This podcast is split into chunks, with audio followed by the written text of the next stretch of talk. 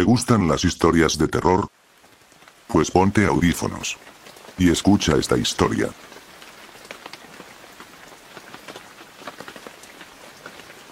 La segunda esposa de mi padre apareció un día con un kilo de caramelos y dos perros caniches.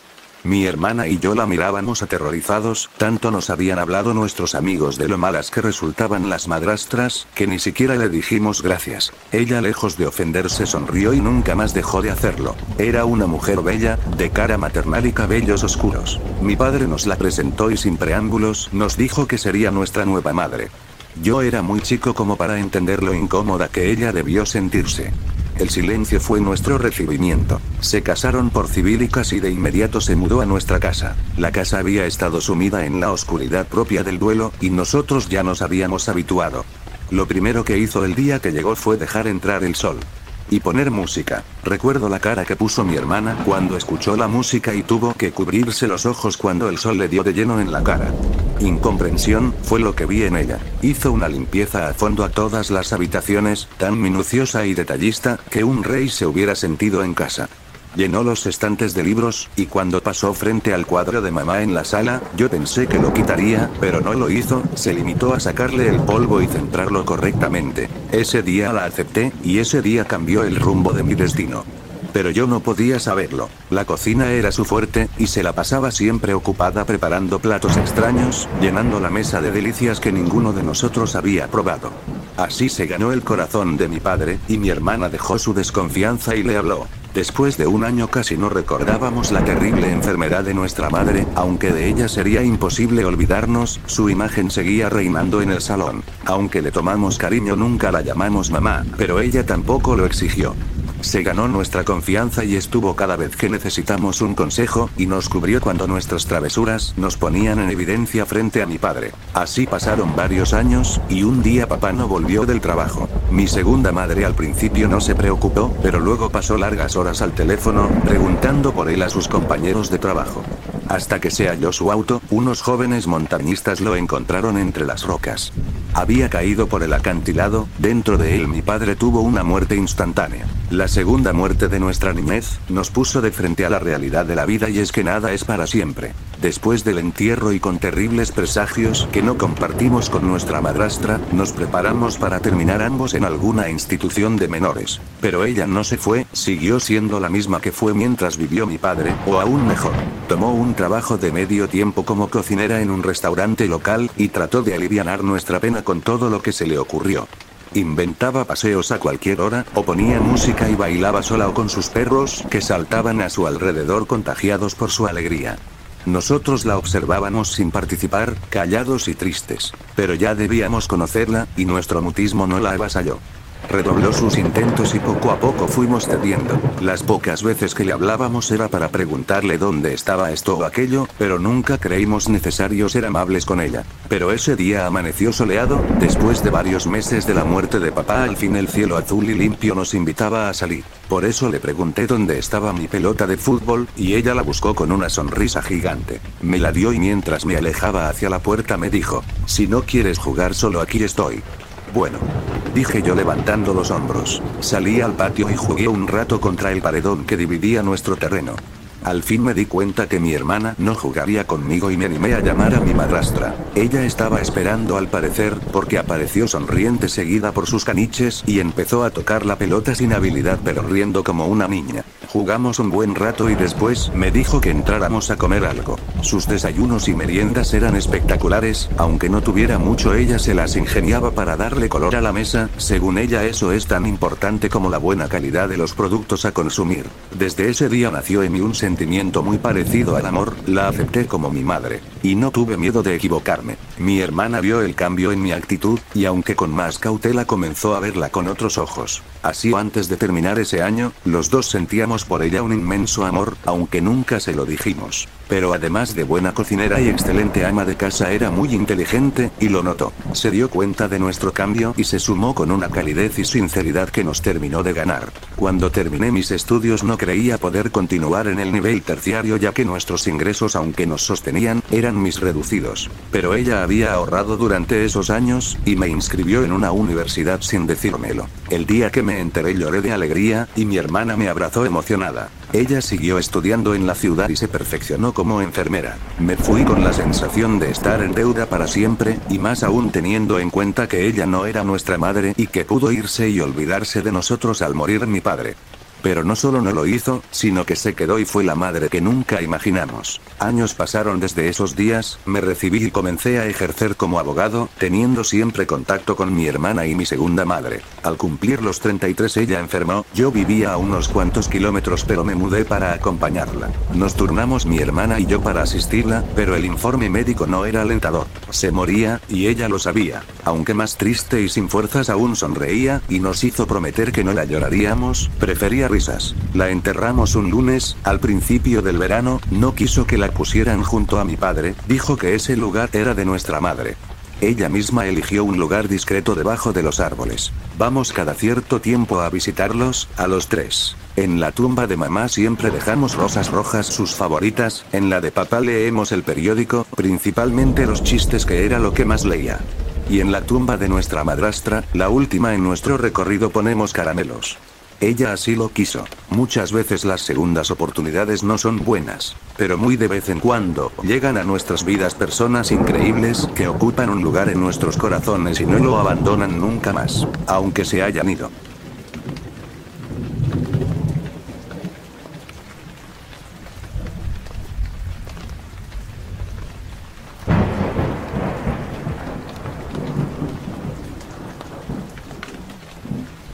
Lado más oscuro de la magia negra muchos consideran que la magia negra, el ocultismo, los maleficios y maldiciones son el uso negativo de las energías y poderes de los seres más oscuros, siendo su principal objetivo dañar o privar a sus víctimas de algo específico, equivocado o negativo, además del uso de los poderes celestes con fines maliciosos y malignos.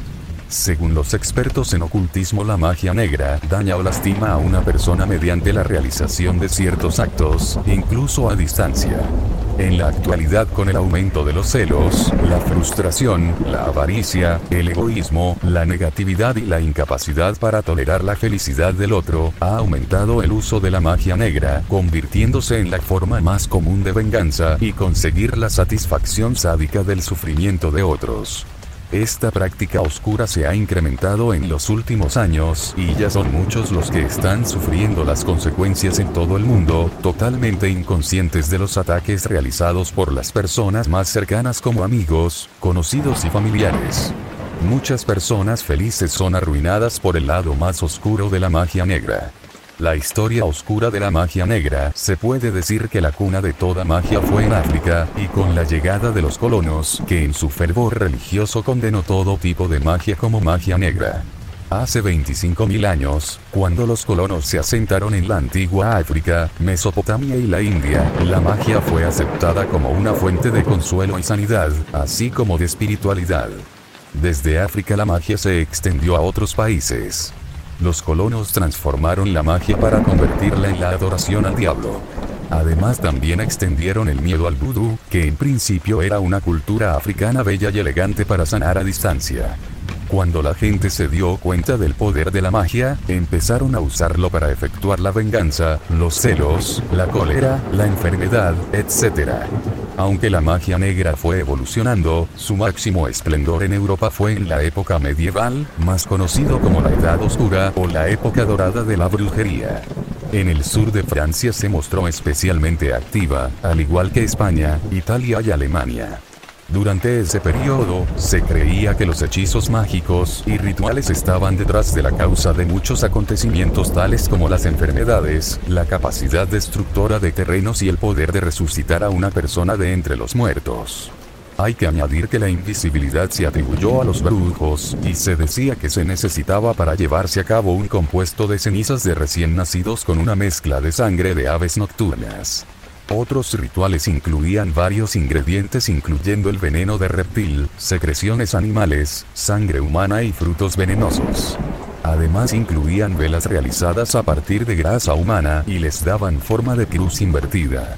La magia negra africana se extendió también hasta el Suramérica, fusionándose con otras culturas formando la santería y la brujería. Tiempo más tarde, esta forma de magia se extendió a América del Norte, donde se le llamó Odogo. La magia negra evolucionó en el mundo occidental, añadiendo elementos como líquidos del cuerpo humano, pelo, uñas, sangre, etc. Conceptos erróneos. Una de las ideas de que el vudú y la magia wicca forman parte del lado más oscuro de la magia negra es completamente errónea. La mayoría de personas no ven al vudú y la magia wicca como verdaderas religiones e incluso como ayudas espirituales. La verdad es que el vudú y la magia wicca son verdaderas religiones, con sus ritos, prácticas y el culto diario. Tenemos que recordar que ambos utilizan la magia blanca como su principal fuente de fe y la única manera verdadera para lograr resultados positivos.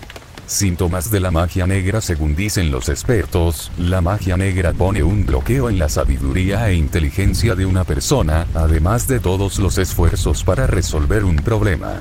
La víctima siente un bloqueo mental, recibe pensamientos negativos e interrupción del sueño con pesadillas. Sumado a una pesadez, constricción en el pecho, asfixia y ahogo a la altura de la garganta. En algunas ocasiones pueden aparecer marcas azules en los muslos sin hacerse uno daño, aceleración sobrenatural de los latidos del corazón y una respiración irregular sin ningún tipo de esfuerzo físico. Otros de los síntomas son las peleas en la familia sin ninguna razón aparente con comportamientos de manera anormal y poco habitual. Aparecen miedos y fobias repentinas, experiencias extrañas y raras nunca experimentadas. Y sin olvidar sentir la presencia de alguien en la casa, siendo observado o seguido. La víctima permanece preocupada y tensa, nunca en paz, no puede relajarse, ser feliz y llevar una vida normal. Efectos de la magia negro Efectos de la magia negro La magia negra puede causar estragos en la vida de la persona mediante la destrucción de muchos aspectos de su vida, como la pérdida repentina de la riqueza y del bienestar, problemas inesperados en el negocio o la profesión, peleas violentas en el seno de la familia, ruptura de una relación o matrimonio, enfermedades extrañas prolongadas, problemas de salud no diagnosticadas, destrucción de la paz mental y la felicidad, la belleza, la inteligencia, inteligencia, la inquietud mental, confusión interna, miedos, fobias, comportamiento inusual y anormal. La magia negra también puede dar lugar a repetidos abortos involuntarios, incapacidad para disfrutar de relaciones sexuales o no poder tener hijos, sin tener ninguna enfermedad diagnosticada por un médico, y muertes no naturales en la familia en extrañas circunstancias. Los efectos pueden resultar en la destrucción total de la víctima durante un periodo de tiempo. Afecta a las circunstancias y las perspectivas de futuro de una persona y destruye su destino, privándole de lo que estaba destinado. Incluso todos sus esfuerzos resultan en fracaso, siendo incapaz de cumplir sus propios deseos y obtener lo que uno quiere en la vida. La magia negra también afecta a la psique de la víctima, de tal manera que pierde la fuerza de voluntad y energía mental para defenderse o salir de una situación complicada, y en algunos casos pierde las ganas de vivir. La opinión de la ciencia recientes estudios científicos han indicado que no hay nada como el conocimiento de la magia negra o la ciencia oculta. Según los médicos todos los síntomas relacionados con la magia negra son producto de la imaginación y todos los rituales sirven para engañar a los crédulos y explotar a los inocentes. Es un punto de vista que hay que respetar, pero en los casos en los que la medicina no ha podido obtener respuestas lógicas, el paciente ha sido considerado como mentalmente trastornado y así poder realizar todas las aberraciones que se les ha permitido con total impunidad a lo largo de la historia, que en cualquier caso no se sabe si es mejor pensar que puedas tener magia negra o caer en las manos de la ciencia. La magia negra en la actualidad En la actualidad, la magia aún parece tener connotaciones de maldad para algunos. La idea de que haya alguna energía capaz de cambiar la vida no es difícil de creer poder usar la energía para cambiar su vida, incluso mediante algún ritual de magia blanca. Hoy en día la magia negra está directamente relacionada con maldiciones, satanismo, rituales con sangre, rituales de amarre y ciertos hechizos que tienen la intención de hacer daño a la víctima. Sin embargo, también tenemos que recordar que hay otro tipo de magia blanca capaz de cambiar algo para mejor, siendo positivo para todos aquellos que entienden realmente la magia. Pero la realidad es que la persona es responsable de la intención y de que sea eficaz o ineficaz, perjudicial o no perjudicial.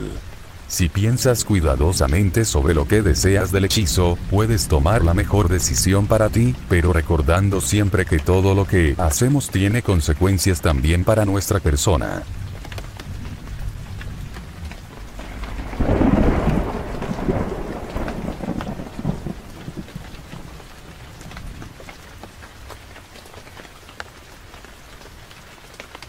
Una mano buscaba tocar mi rostro. La sentí.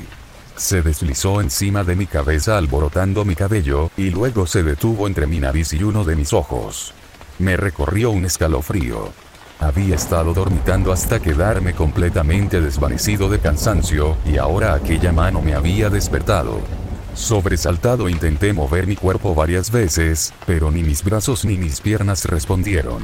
Y la mano continuó, acarició mis labios, resecos por el calor del lugar. Apenas un rayo de claridad entraba por la ventana, y vi la luna tan blanca, y mi alrededor tan oscuro. Intenté recordar por qué tantas tinieblas en mi cuarto, pero en ese momento un movimiento de la mano me interrumpió, pronto empecé a sentir que alguien caminaba a mi alrededor. Pude ver un par de piernas con sangre, las cuales le obstaculizaron la entrada al único rayo de luna que me alumbraba. Aquella persona se inclinó para verme. Distinguí una cabeza con los cabellos alborotados la cual me observó por varios segundos y luego se incorporó, quedándose de pie justo a mi costado. Me sentía cada vez más mareada. Minutos después caí en cuenta que la mano había ido perdiendo su movimiento. Ya no recorría mi rostro. Se había quedado quieta, ahora parecía una mano muerta. Entonces escuché unos pasos alejarse. Caminaron hasta que no pude percibir ni un sonido más. En ese momento escuché que carros de ambulancia se acercaban a gran velocidad, y de pronto empecé a recordar. Había tenido un accidente y a mi costado viajaba mi madre. No estaba en mi cuarto, estaba en el auto accidentado. Y aquella mano era la mano de mi madre. Cuando lograron sacarme vi a mamá sin vida sobre una camilla, sus piernas estaban raspadas y su mano inerte, la misma mano con la que intentó por última vez acariciarme.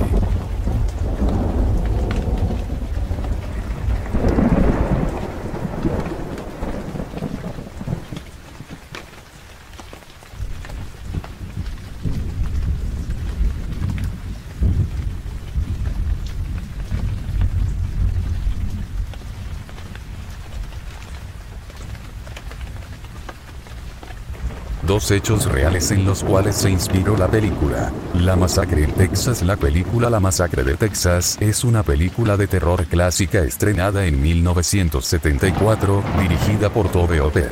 La trama de la película sigue a un grupo de jóvenes que se pierden en Texas mientras viajan en coche. Sin saberlo, se encuentran con una familia de asesinos caníbales liderada por el personaje de Leater Face, que utiliza una sierra eléctrica para matar a sus víctimas. A lo largo de la película, los jóvenes intentan escapar de los asesinos caníbales y sobrevivir a los horrores a los que se enfrentan. La película es conocida por su violencia gráfica y por ser una de las primeras películas de terror en presentar a un villano enmascarado que ataca a los protagonistas.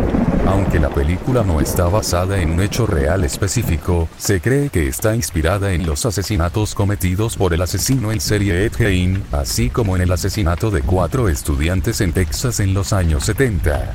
Asesino en serie Ed Gein fue un asesino en serie estadounidense que vivió en Plainfield, Wisconsin, durante la década de 1950. Hein fue detenido en 1957 después de que la policía descubriera los restos de varias mujeres en su casa. Además, la policía encontró evidencia de que Hein había exhumado cadáveres de cementerios y había utilizado partes del cuerpo para crear muebles y objetos de decoración. En 1957, la policía recibió un informe de que una tienda local había sido robada. Cuando los agentes llegaron a la granja de Hein para investigar el robo, descubrieron la casa en un estado deplorable y llena de objetos hechos con partes humanas. La policía encontró, entre otros objetos, una silla hecha de piel humana, un cinturón hecho con pezones y una máscara de cara hecha con la piel de la cabeza de una mujer.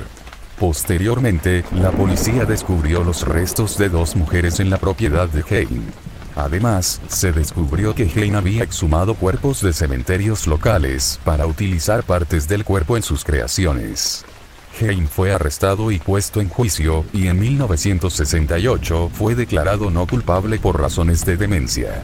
Fue internado en un hospital psiquiátrico estatal, donde permaneció hasta su muerte en 1984. La masacre de Texas, el asesinato de los estudiantes de Texas en 1966, fue uno de los mayores actos de violencia en la historia de Estados Unidos en un campus universitario. Charles Whitman, el autor de la masacre, era un exmarine que tenía problemas mentales y había sufrido episodios de violencia anteriormente. El día del ataque, Whitman subió a la torre del reloj en el centro del campus armado con varias armas de fuego y comenzó a disparar a personas que se encontraban en los alrededores.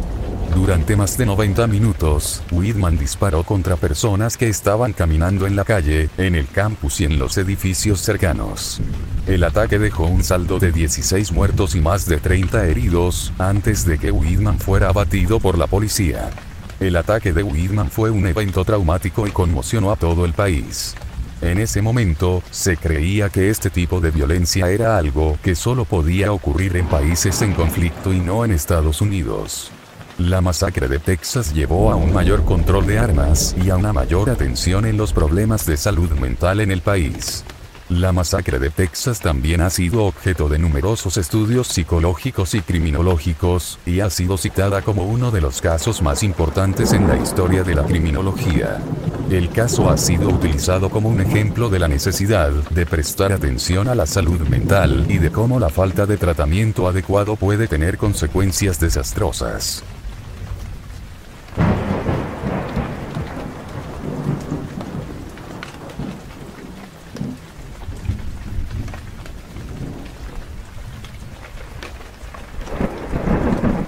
Estos últimos días, tanto en Twitter como en TikTok, he visto múltiples usuarios contando anécdotas raras que involucran a sus gatos hablando. Ellos son mi animal favorito. Actualmente tengo cinco gatas, pero les voy a contar de una en especial.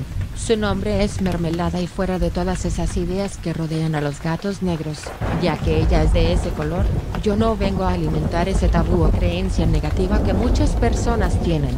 Más bien desde este suceso yo veo ese color de gatos como gatos protectores. Yo desde el primer momento en que la vi para adoptarla sentí una conexión extraña que no había sentido con mis anteriores gatas, como si algo me indicara que ella era la elegida de toda la camada de gatos del mismo color desde el primer momento en que ella conoció mi cuarto, porque en ese entonces yo aún vivía en casa de mis padres.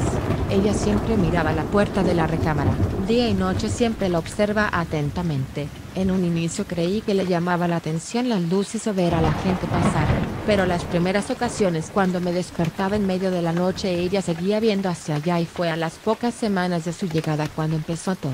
Yo suelo tener pesadillas diariamente, no sé si por qué solo consumo contenido de terror o por otras cosas, pero yo jamás en mi vida había creído en aquello a lo que se refieren con se me subió el muerto hasta que me pasó una noche, duermo con la luz de una lámpara muy tenue encendida, ya que me da miedo pisarla al intentar salir del cuarto en la oscuridad. Así que cuando desperté y comenzó la sensación de no poder mover mi cuerpo, lo único que vi fue a mermelada viendo la pero esta noche ella estaba completamente erizada. No sé cuánto duró esa sensación de inmovilización, pero cuando recién pude moverme lo primero que hice fue subir la intensidad de la lámpara. Mi gata no se calmó hasta que la luz del sol comenzó a ver si yo me dormí cuando ella dejó de saltar por todo el cuarto. Luego de esa noche comencé a tener pesadillas algo diferentes, horribles y muy vividas en las cuales yo sentía que me tocaban la cara o hasta me jalaban el cabello. La sensación era muy real y siempre despertaba de golpe. A veces estaba tan cansada que ni siquiera abría los ojos para intentar no perder el sueño, ya que estaba durmiendo muy mal y todo el día me sentía cansada. Me dolían los brazos y una sensación sobre mis hombros estaba diariamente conmigo hasta que me acostaba. Le conté a mi madre y me hicieron una limpia, pero nada cambió. Mi gata dormía todo el día y por las noches siempre estaba activa. Comencé a desvelarme y yo aprovechaba las madrugadas para hacer tareas de la universidad porque de todas formas no podría dormir por el ruido de mi gata. Una noche de viernes recuerdo que estaba usando la computadora y sentir como si me observaran. Era una sensación incómoda. Apagué rápidamente todo y me fui a la cama para ver videos acostada en lo que me daba algo de sueño y esa noche de viernes fue la peor. Me dormí alrededor de las 4 am y como cada noche tuve una pesadilla. En esta ocasión vi a una mujer extremadamente alta parada en la esquina de mi recámara. Era tan alta que su espalda se tenía que encorvar un poco para caber en el cuarto. La mujer estaba observándome fijamente con una sonrisa extraña. No era una sonrisa de felicidad, era como si su cara reflejara algo negativo, algo malo. En mis sueños se veía mi recámara como si fuera de día, pero esa esquina en particular tenía una especie de oscuridad haciendo que todo ese lugar se viera como borroso como si tuviera estática. Pero en ese sueño no estaba mi gata ahí. Todo el cuarto estaba tal cual está siempre y normalmente yo siempre veía a mi gata en sueños. Comencé a sentir miedo cuando vi que la mujer comenzaba a caminar hacia mí en mi sueño. Sentí mi piel erizarse. Quizá pasó en mi cuerpo en realidad, ya que la sensación fue muy vivida.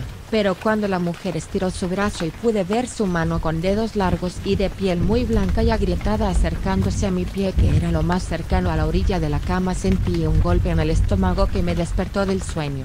Sé que suena irreal, pero les juro, en serio les juro por todo que al despertar ahí al lado estaba mermelada sobre el buró viéndome a mí. Desperté sin aire y con los ojos húmedos como si hubiera llorado bastante rato, temblando, con un sentimiento de vacío y el corazón acelerado. Intenté calmarme mientras buscaba mi celular para prender la linterna porque quería encender la luz del cuarto y fue cuando escuché una voz dentro de mi cabeza como esa que siempre escuchamos al pensar, pero no era mi voz, era la voz de una mujer, parecía una voz joven que no pude reconocer en ninguna de mis conocidas. La voz me dijo que me durmiera tranquila, que ella ya se había encargado de vigilarla por mí. Sentí miedo y aunque me duele admitirlo lloré. Esa noche dormí con la luz encendida, no solo con la lámpara, al día siguiente le volví a decir a mi mamá sobre mi sueño y puso agua bendita en todas las paredes del cuarto y el pasillo mientras rezaba una oración. No sé cuál era, ya que yo soy atea. Me dio un cirio y me dijo que lo tuviera encendido, pero que lo vigilara para evitar accidentes con las mascotas. Ella rezó por mí y por absurdo que parezca también rezo por mi gata. Con los días dejé de tener pesadillas pero hasta mi último día en ese cuarto mi gata mermelada siguió viendo fijamente ese lugar. Ni siquiera cuando estaba recién esterilizada se alejó de esa esquina durante la noche. Con la cámara intentaba captar algo, cuando notaba a mi gata viendo hacia ese lugar.